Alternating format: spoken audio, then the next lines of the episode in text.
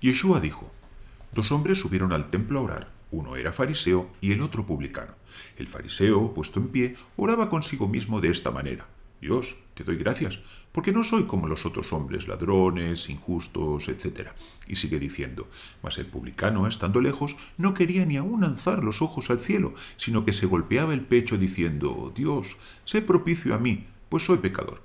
Os digo que éste descendió a su casa justificado antes que el otro, porque cualquiera que se enaltece será humillado, y el que se humilla será enaltecido. Lucas Nakai 18, del 10 al 14. Shalom, queridos Javerín. Mi nombre es Isaac Benaor y quisiera compartir con ustedes unas reflexiones sobre la Biblia. En la Torá ya hemos escrito. Entonces le preguntó Dios, ¿acaso comiste del árbol del cual te mandé que no comieras? Dijo entonces el hombre. La mujer que me diste para que me acompañara me dio de ese árbol y yo lo comí. Génesis Bereshit 3, 11 y 12. La historia a la que hemos hecho referencia es por todos conocida. La serpiente engaña a la mujer para que coma del árbol del que Dios prohibió comer. Y ésta a su vez seduce a su marido para que le secunde en esta acción. Y vemos cómo, a la hora de depurar responsabilidades, Adán intenta eludir su parte de culpa, derivando la totalidad de la falta hacia su esposa. Los comentaristas nos enseñan que ciertas realidades preexistieron a la creación y una de ellas es el espíritu del Mesías, el cual es identificado por los sabios de Israel como el espíritu de Dios que sobrevolaba la superficie de las aguas. Y otra realidad estrechamente vinculada con esta y que también precedió al día primero es el arrepentimiento, lo que en hebreo es llamado retorno o teshuva, Dios, en su absoluta omnisciencia, ya sabía de antemano que el hombre iba a pecar y por eso adelantó la medicina a la enfermedad, disponiendo una vía para el arrepentimiento y para el perdón. Pero el hombre, y ya por segunda vez, no estuvo a la altura y prefirió escudarse detrás de las responsabilidades ajenas. Y ya sabemos cuáles fueron las consecuencias.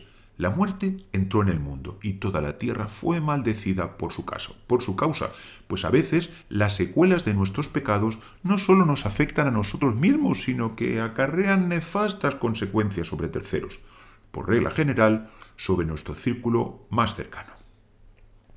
Y tampoco necesitamos alejarnos mucho en el texto bíblico para encontrarnos con otro terrible pecado, el asesinato de Abel por su propio hermano Caín. Como ocurriera en su día con su padre Adán, Dios se dirige al transgresor. Como fue dicho, ¿qué has hecho?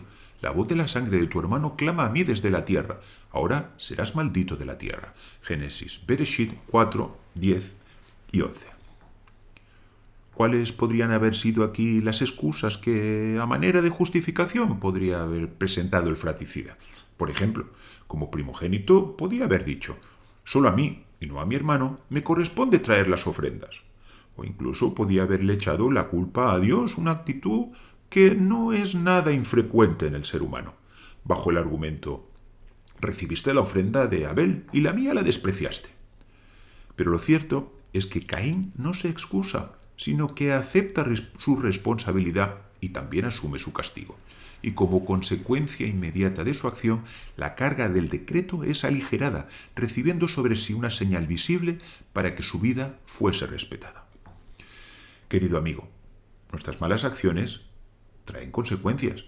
No existe ningún botón mágico que con solo pulsarlo las anule instantáneamente, pero sí que existe un recurso provisto por la infinita bondad divina para el perdón de todas ellas, el Cordero que fue inmolado antes de la fundación del mundo, el Mesías Yeshua, que nos puede reconciliar con Dios, sea cual sea la naturaleza de nuestra culpa. Como fue dicho, paz, paz, al lejano y al cercano, dice el Eterno, y yo lo sanaré.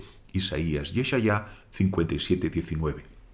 Primero al lejano, a ese publicano que, siendo consciente de la gravedad de sus pecados, se acerca a Dios con un corazón contrito y humillado. Y también para el cercano, el fariseo, que es un ejemplo de santidad y de buena conducta, pero que se justifica a sí mismo, como si él ya no necesitara de la gracia divina. Hay paz y hay sanidad para ambos.